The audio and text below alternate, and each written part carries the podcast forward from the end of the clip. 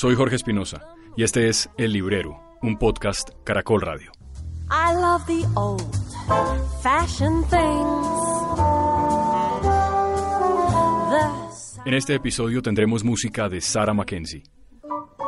upon a window pane, the starry song that April sings.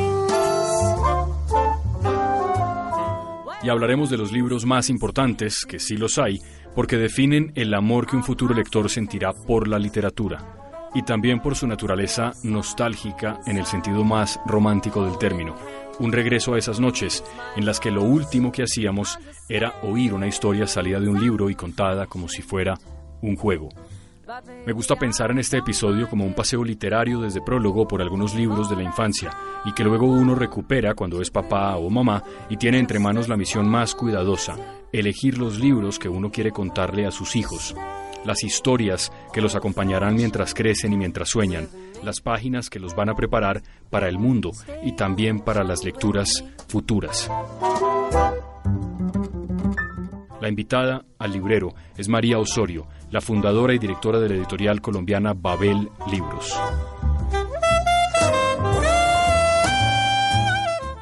Capítulo 5. Pinocho. Pero es que los, niños italianos sufrieron leyendo Pinocho, porque Pinocho, por ejemplo, lo este coló y se aburrió. Y en un momento dijo, ay, no, no más. Y colgó ese muñeco de un árbol y lo mató. Y eso fue un escándalo en Italia. Todos los niños escribieron que no, que no lo mate. No sé qué. Entonces, como era de madera, pues obviamente no se ahorcó, lo bajó, lo revivió y siguió contando. Pero es un libro de esos para los niños, para sufrir, para de verdad, para enfrentarse al mundo, a la maldad. Yo recuerdo haber sufrido con ese libro de mala manera, además. Eso que le pasaban, eh, le crecía la nariz, le salían unas orejas y se rompía. Y, Todo le pasaba, todo lo Todo. peor, todo lo peor que pudo pasar le pasó, eh, le pasó a ese, a ese muñeco de madera. Es como, como era, o sea, no era, no era un niño, pero sí era un niño, o sea, tenía, ten- iba para ser un niño. Entonces la idea era que, pues que, que- que no sé, o sea, no sé cómo explicarlo, pero como llegar a ser un humano tocaba pasar como por todo ese sufrimiento. O sea, lo engañaron, se dejó engañar, se portó mal, se lo tragaron, se perdió, se quemó. Todo lo que podía pasar le pasó. ¿Qué pasó? ¿Sí? Y entonces todo eso, y además no aprendía, porque le pasaban cosas y no aprendía y volvía y metía las patas y volvía y el pobre, el pobre papá Gepeto otra vez con toda la paciencia, lo arreglaba, lo perdonaba y volvía y este salvaje a hacer todas las cosas hasta el día, hasta el día que se ganó la posibilidad de dejar de sufrir. no sé si es que creció o qué. No, no, no tengo ni idea, no tengo ni idea de psicología, ni menos voy a hablar de eso. Pero María, qué pena, yo eh, en esto que usted acaba de contar de todo esto de Pinocho, ahora haciendo retrospección, digamos, propia, yo creo que yo no tengo ningún recuerdo de ese libro, porque Mauricio dice que sufrió con él, yo no, yo no recuerdo nada de su historia, salvo, digamos, el lugar común de que le crece la nariz cuando dice mentiras. Un poco de genealogía de ese personaje, esa historia de que el autor se cansó de él y lo colgó en un árbol y la gente le hizo protestas y volvió Claro, esto se publicaba, esto se publicaba por, por, por capítulos en un folletín, de esos como se publicaban las novelas en folletines, esto también, Sí. que no estaba necesariamente dirigido a los niños, supongo, pero los niños italianos se lo apropiaron. Eh, se convirtió en un clásico, porque es, un, porque es una historia absolutamente maravillosa que le habla a todo el mundo, esta, esta bondad que tiene un libro clásico, y, y que lamentablemente se ha perdido porque después quedó Disney y perdimos a Pinocho para siempre. Bueno, Pero- eso pasa siempre con los personajes que va absorbiendo Disney, ¿no? Sí, ¿no? Y que, y que se va perdiendo porque entonces hay tantos libros, tanta producción, que hay que leer lo último, hay que leer la novedad, hay que lo- leer al último autor. Y como que estas cosas, o sea, a mí me parece una tristeza que los niños de hoy se pierdan el, el derecho de sufrir con Pinocho.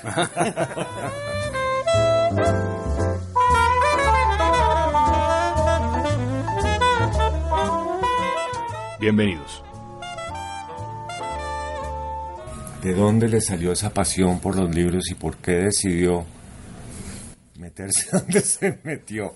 Claro que en los últimos tiempos ha sido muy reconocida y la han llenado de premios y de cosas bonitas. Y... Bueno, entonces eso será por la, por la tosudez y la terquedad y toda la tontería de tantos años, pero, pero estas cosas, eh, digamos, eh, ocurren por casualidad, como yo pienso que por casualidad ocurren las mejores cosas de la vida. Eh, pero además también por, por historia, o sea, porque yo, eh, yo tuve un papá súper lector que me llevaba al parque eh, Santander y me ponía cerros de libros, además no cualquier cosa, o sea, libros complicados y cosas así, me ponía un cerro de libros y me mandaba para la casa. Eh, y yo le hice caso, o sea, yo me, me, me, puse a leer y empecé a leer como una loca y después, lo que pasa es que después eh, también me gustaban otras cosas y me fui a estudiar arquitectura que todavía me apasiona, es decir, yo pienso que si tuviera una vida, otra vida, otra, otra eh, sería arquitecta, porque me encanta. Pero eres arquitecta, Bueno, María. soy. soy, eso no se pasa, eso es como... Y yo creo que eh, arquitectura no es solo construir casas, porque un libro bien diseñado se le nota la mano de un arquitecto. No, eso sí es cierto, además yo creo que los arquitectos son buenos para un montón de cosas. Yo les recomiendo, si no tiene uno en la casa, que tenga uno. Eso es de lo más útil. Sirve para todo. Eh, entonces también un papá lector hace que me gusten los libros y después llegar a, a la, en, la, en la Facultad de Arquitectura en esa época leíamos. O sea, éramos eh, visitantes asiduos de la librería contemporánea Sí. ¿De, de qué época hablamos, María? de los 70, Ajá. mediados de los 70 y, y- y esta señora de la contemporánea que no me acuerdo ahorita. Alicia. Alicia. Alicia nos conocía a todos y nos decía, mire, le tengo a usted, no sé qué, y nos, nos daba libros y nos íbamos a leer. Pues como que eso era lo que había que hacer, o sea, ir a cine, leer, conversar. O sea, estudiar arquitectura no era meterse dentro de una pantalla, sino, sino dibujar, interactuar con los demás. Yo creo que eso, todo eso se junta para, para que después las casualidades hagan que termine en este mundo. Eso es lo curioso. El otro día le dije a alguien que a mí me parecía que los arquitectos les hacía falta leer un poco más. Me dijo, pero ¿para qué dice eso? ¿Para qué? Si no necesitan leer, porque si van a construir casas, le dije, para que se den cuenta que adentro habitan personas. Absolutamente, absolutamente de acuerdo, pero digamos, yo sé que, yo sé que hay una deficiencia. Yo incluso cuando, cuando terminé la carrera y trabajé en la facultad, eh, me tocaba ir al comité de biblioteca, que en esa época las facultades iban a un comité de biblioteca para ver lo que se compraba y todo eso, y yo estaba muy orgullosa de volver a, la- del comité a la, facultad y decir, a- le decirle al decano, imagínese que los que más visitan la biblioteca son los arquitectos. Y me decía, claro, pendeja, no ve que los, los otros, eh, no ve que esos libros no tienen sino dibujitos o no sé qué, o, una cosa así. O sea, la gente iba a ver, iba a ver y no a leer. Eso era en la Nacional. No, no, en los Andes. Pero, pero, pero digamos que sí, sí leíamos y sí conversábamos sobre eso. Eh, eh, teníamos, eh, teníamos eh, eh, sociolo- te- una clase de sociología con Carlos Castillo que nunca me olvidaré. Que hablábamos de eso, hablábamos de la gente, de la gente que habita, de cómo es la gente, de qué piensa, qué hace, cómo siente. Y eso siempre referido a la, a la literatura. Es que los tiempos han cambiado, pero han cambiado no solamente en la facultad de arquitectura, han cambiado incluso en la de literatura. A mí, a mí me angustia a veces que, que los literatos pasan por encima de, de- de los textos también como pasan por encima eh, los arquitectos o lo que sea. ¿A, a qué se refiere María cuando dice que pasan por encima de los textos? Pues que, pues que es que pues, pues como que leer es un trámite y no Ajá. es esta cosa que nos apasiona a nosotros, que es buscar algo y encontrar y, y- buscar algo que nos interesa y buscar y, y ahondar más y buscar más y ir más allá, que una lectura lleva a otra y a otra y a otra y a otra, no es por cumplir, digamos, o por analizar o por... Yo creo que, que en este momento... eh, que además está todo tan parcializado que la gente aprende a leer una cosa y, y se va por un camino como, como o sea es como los libros digamos los libros de arquitectura ya no hablan de la arquitectura y de la vida y de la ciudad sino eh, casas de un piso solariegas eh, mesas de centro de una sola pata, o sea, eh, edificios con ventanales eh, de vidrio en la fachada posterior, cosas tan absolutamente limitantes que ya no es como una cosa integral, ya no como que, o sea, la arquitectura no es hacer un edificio de una manera, sino entender, lo que decía Mauricio, es la vida, la gente que vivía ahí, es eh, responderle a un clima, a una ciudad, a una condición de una cantidad de gente. Yo creo que es una cosa más compleja que pasar por ahí. O sea, y aprender. Bueno, María, ¿y se graduó de arquitecta y cuántas casas construyó? No, ni- Ninguna. Yo, yo trabajé con los urbanistas más interesantes que hubo en este país hace muchísimos años, eh, como Fernando Ji- Jiménez, que ya en, en paz descanse, hace unos años murió. eh, y trabajamos en, en cosas súper interesantes, como por ejemplo el estudio del metro de Bogotá, ¿le suena? No, no puede. Me suena increíble. Me suena. Plan Centro, la descontaminación del río Bogotá, Ciudad Salitre, que fue lo único que se volvió, pues, Más o menos, sí. sí, porque pues la idea no era una ciudad como tan tan eh, eh, compartimentada como es esa de Ciudad Salitre, que a pesar de que tiene espacios públicos y generosidad en, en muchas áreas, son son espacios cerrados, o sea, como la gente, pues no es, no es digamos, un espacio urbano que uno se imaginaba en esa época. Claro. O sea, son espacios cerrados, el- la, gente, la gente encerrada en los edificios y los ladrones libres por fuera. Eh, María, yo, yo eh, eh, porque digamos, eh, creo que parte de lo que pasa con, la, con los libros para niños o para jóvenes es que la gente en general tiene como un poco la idea equivocada y quería que usted nos desmontara ese mito de que al niño se le puede regalar cualquier cosa porque como es un niño eso puede ser cualquier cosa y que tenga un dibujo. Eh, esa idea equivocada de que si es más fácil eso lo va a leer y le va a gustar porque cualquier cosa sirve. Claro, y es muy fácil de entender porque como cuando el niño va, pasa por un supermercado ve una tontería de estas bien comercial y se bota, porque eso está hecho para eso, o sea, está hecho para que un dinosaurio rosado con unas manitos así, todo maricón, sea lo que atraiga enloquecidamente a un niño. Entonces, pues hay que tener, el, el cuidado es elemental, es decir, si a usted le parece estúpido, al niño con seguridad también le va a parecer estúpido.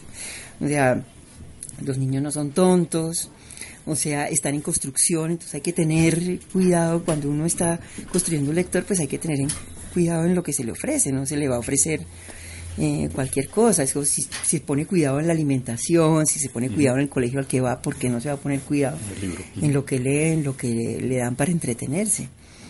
Ya todo eso de lo que está lleno el mundo, porque eso no, eso no está en las librerías, eso no necesita librero, ¿no? Cierto, absolutamente cierto. Sí, lo que tocaría es ir a una librería. Ir a una librería y preguntar o asesorarse a un librero. En este momento, las, las librerías independientes, por lo menos, la- eh, tienen una, un espacio curado y seleccionado de libros para niños, que antes, cuando yo empecé hace 18 años, era O sea, es un avance. un avance enorme, Ujú. enorme. Mauricio, ¿cómo es su experiencia? Digo, cuando viene alguien, a mí me ha pasado con usted, yo vengo acá y le digo, ¿qué, qué me llevo para mi hija que tiene dos años y medio? Lo que la gente busca es que cuando van y sacan, como qué deformación tiene uno de adulto cuando elige un libro para un niño. No sé, a mí cuando vienen a preguntarme libros para niños, yo entro en pánico. yo entro en pánico porque cualquier decisión mal tomada de mi parte es matar un futuro lector. Yo creo, y creo que María también piensa como yo, porque yo eso se lo copié a ella, que los libros son de 0 a 99, no hay edades, sí. Y entonces yo como que el trato de leer a través de los padres, cuando viene el padre, qué puede querer el niño, pero el- la posibilidad de equivocarse es altísima. Entonces yo trato de sacar los libros que a mí como que me gustan, pero yo no, yo no soy un experto en libros infantiles. Por eso le dije que invitáramos a María para que nos enseñara a conocer la literatura infantil. Ah, lo que estábamos hablando hace un rato de esos libros tan feos de la persona que me estuvo mostrando ahí unos libros que yo le dije, mire, a mí me parecen horribles, qué pena. Pero eh, esos dibujos con unos ojos como saltones, como una cosa que no obedece a nada, no, yo no puedo con eso. Yo no sé si serán chocheras mías o qué, como dijo, como me dijo ayer una cliente, que le iban a poner al podcast conversaciones con el viejo cascarrabias. Fíjate que no es mala idea. La oyente le va a decir que no es mala idea. Eh, María, ¿usted qué, qué, consejo le da? Digamos, un poco como una caja de herramientas para los papás que tienen esa decisión entre manos. Yo, yo lo digo un poco desde mi experiencia. Para mí es una cosa fundamental que mi hija se enamore del libro que yo le llevo. Es un triunfo para mí si el libro le gusta. Es como una cosa que yo digo, bueno, esto lo hice bien. ¿Qué hay que ver? Bueno, es que es muy complicado porque pues que no hay una fórmula, es como lo mismo que, que pasa con, los adultos, o sea, los libros son tan diversos y hay tantos porque los lectores son igual de diversos y son tantos también, si no serían como tendríamos el libro, ah, deme el libro y ya, entonces es mucho más complejo eso, digamos, los libros ilustrados son libros que que, que, los papás desprecian mucho cuando van a la librería y dicen, ay, pero este libro tiene tan poquito texto, lo van a leer muy rápido, pero desprecian también el, el trabajo del ilustrador, el, el, campo que ha ganado el libro para niños a través de la imagen es volver mucho más complejo el discurso a través de ella, o sea, usted... Eh, puede hablar de, de, de, temas dificilísimos y de temas complicadísimos con una imagen. Sí. O puede contar narraciones increíbles como esta que está mostrando Mauricio ahí. Sí, Mauricio se paró y sacó un libro de su sección de libros infantiles. Sí, para, Pinocho, ¿no? Para hablar de Pinocho. Este es, es un libro, eh, un italiano que es Alessandro Sana, publicado por Zorro Rojo en, en, España, y es la historia, se llama Pinocho antes de Pinocho, y es una historia gráfica, sin imágenes, pero da sin cuenta. Texto. Ah, bueno, sí. perdón, sin texto. solo imágenes, sin texto, que da cuenta de dónde nació ese, ese eh, palo que después se convertiría en, en, Pinocho y cuenta la historia de otra manera. O sea, ese Pinocho realmente no era que nadie lo fabricó, sino que un rayo, una, no sé. El Big Bang de Pinocho. Los dioses hicieron que este personaje se convirtiera en un mm. personaje que le pasó todo lo que le pasó toda la historia de Pinocho, que está como se lo come la ballena y todo, toda la, toda la historia, toda la historia está ahí. Y el único momento en que cuenta algo parecido a lo que nosotros sabemos de Pinocho es en esta imagen. Pero lindo libro, por cierto. entonces, entonces los papás miran así y dicen, ay, no tiene texto, pero, pero entender eso, crear una historia a partir de eso, inventar la propia, tratar de, de desenredar la que, la que cuenta el autor eh, tratar de entender qué está contando ahí también es, es muy interesante y eso y eso hay que hacerlo, o sea, no despreciar eso. O sea, tampoco el texto, o sea, digamos, un papá podría leer estas cosas que no tienen texto, le parecen rarísimas, pero la podría eh, la podría leer con un chiquito, lo mismo que le podría leer este de verdad de las aventuras de Pinocho, leyendo cada noche un capítulo y conversando, que de eso se trata, la lectura es una conversación y con un chiquito debería ser una conversación más profunda. que es un poco los libros de Chihuiro, ¿no? Que cada un, cada cual se puede inventar una historia con Chihuiro va al baño, con Chihuiro del palo. Eh, la pelota, sí. Los tengo, los de Chihuiro, le fascinan a mi hija, por cierto. Esos son el clásico, o sea, Ibar lo que hizo fue fundar como la literatura infantil contemporánea con ese con esa serie de chigüiros. Tienen como la mm. flor de la interpretación. Que, no tienen texto, además, ¿no? No tienen texto mm. y además es un espacio, digamos que en esa época es, es un espacio blanco, o sea, como, es un espacio como de la imaginación. Y en la medida en que el niño va actuando aparecen ciertos objetos que lo vinculan con el resto del mundo y con la realidad. Y es una historia lineal, entonces el niño aprende a ir hacia adelante y devolverse, entender que las cosas pasan. Eso es o sea, es un éxito, es un éxito que lleva más de 30 años y yo todavía vivo de eso. Ese libro fue originalmente editado en Norma, ¿cierto? Fue originalmente editado en Norma en los años como el 85. Y venía con un chihuirito de peluche, ¿no? Un chihuiro de peluche divino. Yo todavía tengo uno sin un ojo y todo eso, pero lo tengo. claro, que los peluches además que cuando ya están un poco deformes son más bonitos, ¿no? Sí, es divino, pero después nunca lo, pues nunca tratamos incluso de volver a hacer el peluche, pero no, yo no soy de peluche, no pude. Sí, yo creo que mi hijo mayor todavía tiene un peluche de esos que también, me acuerdo que le faltaba un ojo la última vez que lo vi, sí. Sí, estaba bien eh, un pedazo de melcocha por ahí pegado y cosas así por el estilo, pero eso es parte de la... Y nunca se hicieron en cartón, también era en papel. Claro, claro. María, ¿usted qué cree, qué piensa, qué siente de, digamos, los cómics eh, clásicos o tradicionales, no sé, de superhéroes, eh, antes de que llegaran a la gran pantalla, hechos por Marvel, por, por, no sé, por las cosas que más se venden y que son más comerciales. ¿Eso tiene algún valor? Claro, a mí, a me parece, a mí me parece eh, importantísimo. Yo, yo crecí en un barrio que era San Luis y ahí íbamos al parque y había un señor que llevaba una, una, sí, una escalerita así con cuerdas y, colgaba los cómics y los alquilaba como por 10 centavos. Y, y eso era una maravilla, o sea, me parece que que pues que, que, eso también está bien, o sea, yo no yo no satanizaría nada de eso fuera de que de que eso es lo que lo único que se que se vende y que se ofrece. eso la gente dice, pues digamos, yo creo que el cómic y, ahora la novela gráfica y todas estas cosas que han derivado a la imagen, obviamente ayudan a, introducir a la lectura. Lo que no ayuda es eh, la basura. O sea, la comida chatarra no hace después eh, gente que coma bien o lo que sea. Pero, pero María, bueno, entonces usted se graduó de arquitecta, trabajó en urbanismo y de ahí brincó a la parte editorial. Así, tal cual, así de un, de un momento a otro. Taquete. o sea, es decir... ¿Y aterrizó en Norma? Aterricé en Norma por casualidad, porque trabajaba... Eh, una de las personas con las que trabajaba, Liliana Bonilla, una gran urbanista. Sí, la, me acuerdo de ella. Eh, entonces ella tenía unas, unas primas eh, Garrido, que trabajaban en Norma, que eran los comerciales de Norma, no sé qué. Entonces por ahí me hicieron el puente y me fui a hacer dibujitos para, para texto escolar. Y ahí ya la arquitectura la dejó de un lado y se lanzó de lleno al mundo editorial. Sí, no, ahí, ahí después, eh, después por casualidad también conocí a la Asociación Colombiana para el Libro Infantil y Juvenil, que estaba Silvia dirigiendo, Silvia Castrillón. Y yo llegué ahí, eh, todavía era medio una cosa y la otra, y te iba a tapar unas goteras y a arreglar la cosilla que están haciendo acá.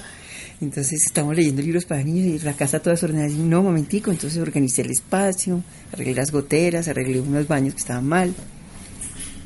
Y los escuché leer y me puse a leer con ellos y, hace treinta y pico de años, Dios mío, me quedé. ¿Y cuándo surge Babel? En el, al final del año 2000 pues que hicimos el congreso de IBI, que es la Organización Mundial de Libros para Niños, hicimos un congreso mundial en Cartagena, súper bonito, súper exitoso, drama, pues porque fueron cuatro años de trabajo.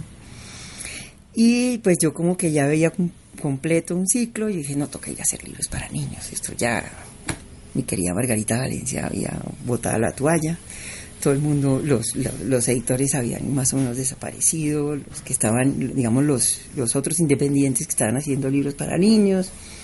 Norma ya había abandonado las colecciones como Abra Palabra y eso que había hecho colecciones como para la librería y estaba metido en la escuela.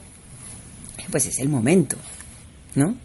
Entonces salí, ahí yo en, en, la lectura, en el tema de la, de la promoción de la lectura, también, tan bonito este libro me gusta, este no me gusta, este haiku, ¿no? ¿Para qué traen esto? No sé qué.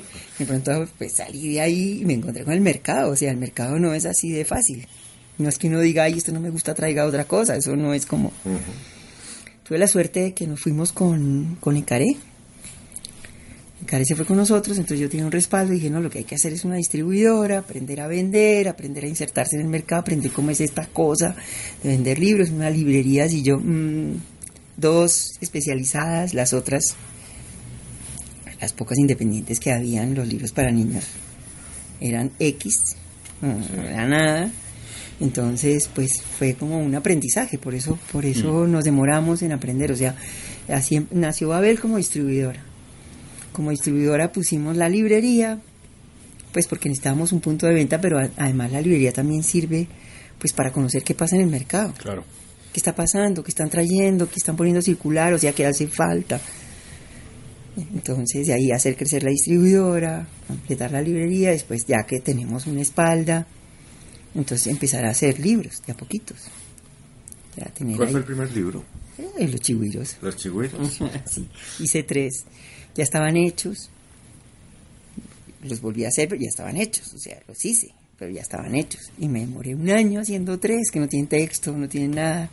Me morí un montón. O sea, cuando se hicieron los chigüiros no había, no había escáner digital, o sea, Sea, ¿Qué es esta colección? es esa, esa, no esta exacta, no, la primera la sin texto. Fue lo primero que hice. Este tiene una gotica de texto, ¿no? Esa tiene texto. Pero en esta misma edición estaban sin texto. En esa misma edición estaban sin, sin texto. Yo hice la edición igual, porque estos Mm. ya, estos los había hecho Margarita en Carlos Valencia Editores, que, que fueron un poquito después. Ya Ibar Mm. no solamente estaba dibujando, sino que estaba pues escribiendo. Igual es colombiano, ¿no? Ibar, Ibar, se llama Ibar Dacol, con ese nombre así y con esa figura de, de un señor enorme, rubio, y claro, es un colombiano, un bogotano total. En absoluto, sí. Y desde entonces han ido publicando más cosas. Sí, desde entonces poco a poco, o sea, esto como que uno, que, que- que porque está allá atrás, se las sabe todas, no, uno se las sabe todas, o sea, crear una editorial también es empezar a equivocarse. Claro. O sea, los primeros pasos eh, eh, de una editora, a pesar de que yo ya era grande, ya llevaba un montón de tiempo en, el- en este mundo del libro, me costó trabajo en, encaminarme. Yo contaba, ahora que estaba en Chile y alguien estaba contando de sus, de sus colecciones, que, que empezaron todas rígidas y como con el mismo formato, que no sé, que ahora se había liberado. Yo decía, yo empecé con unas colecciones todas liberadas y ahora quiero el mismo formato, todo igualito. O sea, eh, eh, digamos, estar en... eh, eh, uno, uno piensa que sabe para dónde va, pero la, eh, la editorial no solamente el comercio del libro, sino la misma producción, la misma conversación con los lectores y con los autores, lo hace ir modificando su- sus objetivos y sus, sus finalidades y, la- y las editoriales van poco a poco cambiando y tomando una forma. Eh, Es, es curioso, pero eh, justo en la época en la que, por lo menos en Colombia y en el mundo, por supuesto, pero refiero particularmente al caso de Colombia, en el que los niños y los papás parecen tener más distracciones del libro, es cuando mejor se venden los libros infantiles en Colombia. Eh, ¿Eso es una apreciación justa? Mm, Esto es más o menos. O sea, es que, digamos, sí hay más interés por los libros para niños. Hay una tan tanto interés que hay una cantidad de libros circulando. Sí. Sí, o sea, hay una producción que poco nacional que poco a poco crece y hay una gran producción eh, extranjera, latinoamericana y española que circula muy bien. Pero además el libro para niños tiene otro problema, es que tiene muchos mediadores. Hay mucha gente antes del niño, entre el lector, entre el, pues entre el niño y el libro hay un montón de gente que interviene. Entre otras la escuela, entonces el, el libro se vende mayormente en la escuela, o sea, eh, es mentira el que diga que su principal eh, su principal eh, fuente de ingresos como editor o como librero son los libros para niños. Mm. Es muy complicado, digamos, eh, Babel, que llevamos 18 años, estamos especializados, que traemos y producimos libros para niños. eh, por ahora las ventas en librería llegan muy exitosamente al 20% del presupuesto anual. O sea, el, el libro para niños se vende en la escuela, se vende a través de proyectos de ONGs que esos que leen por los que hay que leer y comen por los que hay que comer y eso, eso.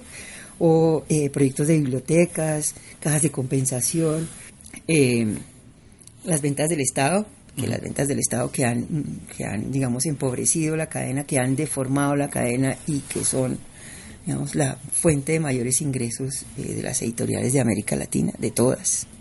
Y España, por supuesto, porque España, mientras nosotros estamos aquí como bobitos mirando a España a ver si nos compra un libro, los españoles sí saben que nosotros somos, toda América Latina es el mercado. Pero la compra pública voy a explicar es que el Estado cuando hace bibliotecas y hace dotación de esas bibliotecas, obviamente siente que lo primero que hay que hacer es comprar libros para niños, ¿no? Porque empezamos por los más chiquitos y todo eso, que pues, no sé, ¿no? Los niños no se cuidan solos, hay adultos, o sea, se debería pensar un poquito más, más mezcladamente, pero eh, no, solo, no se compran para dotar una biblioteca, sino que se producen para comprar una biblioteca. Empezó en México, las famosas compras de la SEP, que es, es eh, eh, hacer una convocatoria, pedir, en la SEP se pedía una temática y hacer una preselección y después hacer una selección de libros que se producen especialmente para. Sea, libros que se imprimen, que se les pone un sello, que se compran a un precio que puede ser más o menos del 20% del valor real del libro o, o por lo menos del PVP y se, y se dota a todo el mundo, y todo el mundo contento, los editores contentos porque venden un montón de libros de una sola vez. Claro. Oiga, pero eso no los lee nadie. roja, pero me los pagaron súper bien. eso, eso ya, entonces... Eh, el, el, el, alcalde, que la, la, bibliotecaria de por allá, un pueblo que dice, ay, señor alcalde, yo mire que quiero comprar estos libros, espérese que ahorita del ministerio le mandan una cajita. O sea, todo eso se empobrece, entonces la librería pues no vende los libros para niños porque los venden claro. directamente. Entonces aparecen también muchos libros, muchos. Acuérdense cuando empezaron la compra pública había una circulación más o menos, pero apenas empezó acá, se disparó enormemente. Todo el mundo empezó a traer libros para niños, los editores de adultos empezaron a producir para libros para niños. Y empezó a inundarse el mercado enorme, enormemente, porque todo el mundo, obviamente todo el mundo quiere estar en esa lista. Claro, claro. O sea, es más, yo digo, yo tengo una mente esquizofrénica porque yo pienso que eso no debería pasar, pero quiero estar en la lista, por favor. necesito, necesito esa compra, porque como le digo, la, la, el mercado normal es el 20% Sí. de una distribuidora y editorial y librería como la mía. Sí. María, yo quería terminar con una pregunta que, digamos, venía pensando ahora que caminaba hacia la librería, y es que, eh, digamos, el, el, mundo de los libros de niños tampoco está ajeno a lo que llaman en Estados Unidos las guerras culturales. Ahora, por ejemplo, hay una moda en ciertos colegios en Argentina y en España de empezar a sacar libros para niños como Caperucita Roja, que porque eso refuerza un estereotipo machismo y tal. Yo quería saber usted qué piensa de eso. Están completamente locos, o sea, toca, o sea, desde el, desde el primer libro escrito en la humanidad habría que acabarlos con todos, que, o sea, el mundo cambia y con eso cambian las, las maneras de decir y cambian las modas, pero tratar de ver, tratar de despulgar las bibliotecas, tratar de, de ver, eh, de ver eh, pedófilos en Caperucita Roja es una enfermedad, es una enfermedad de la, o sea, eh, o sea, me, a mí me parece ridículo. O sea, no, no tengo otra palabra para decirlo, para, porque me... O sea, que, imagínense lo que, se, lo que pasa de aquí para atrás, o sea, lo que pasaría con Pinocho, o sea, lo que pasaría... Con los hermanos Grimm. Con, o, Uy, con claro. por todo, o sea, con toda la literatura. Sí. O sea, de Sócrates para acá tocaría borrarla toda, limpiar toda y volver a empezar a reescribirla toda. O sea, eso de... de ha habido intentos durante muchísimos tiempos de la de, la humanidad y hay, cosas como, como Tom Sawyer, libros como clásicos como ese, perseguidos y en los mismos Estados Unidos, los gringos son los, que los que más han quemado, por, por decir, y han sacado las bibliotecas, pero, pero eso es completamente absurdo. O sea, eh, digamos que el mundo crece y a mí me parece que de aquí en adelante eh, toda esa literatura que se produce, que es políticamente correcta, que, que tiene un niño negro, uno blanco y uno amarillo, que, que, que, las niñas y los niños tienen mayor la, las mismas oportunidades, eso es completamente falso, es como vivir en un planeta aséptico que seguramente va a existir en algún momento de la vida, pero que por ahora no existe. Y el momento en que exista va a ser aburridísimo y va a ser como ciencia ficción, unos que están viviendo por allá arriba en una cosa maravillosa. Los y aquí, aeropoblados. y aquí el, y, y la porquería del mundo aquí viviendo la realidad. Eso es completamente completamente absurdo. Eso es no entender la literatura. Eso es no entender la literatura. La literatura precisamente va de un mundo complejo, del mundo difícil, del mundo donde están todas estas cosas y suceden al tiempo. Sí.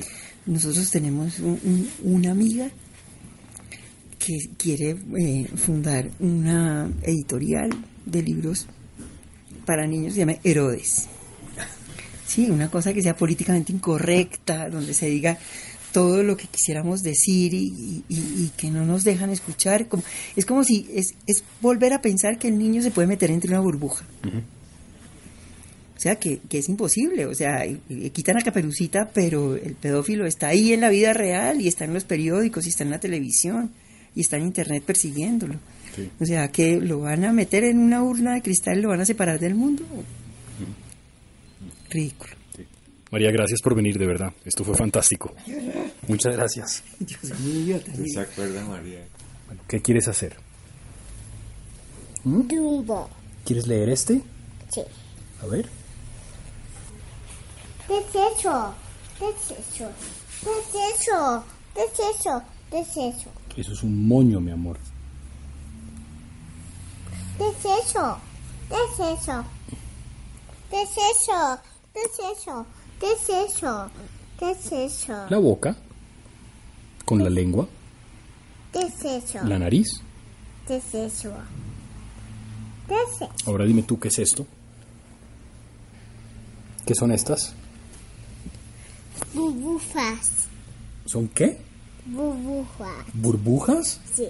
Sí, burbujas. ¿Y estas que están acá? ¿Qué es esta fruta? ¿Qué es escucha? Banano. Ah, bananos. ¿Y estas? Mozzarella. Sí, manzanas. Este tomate. Esos son tomates, sí, muy bien.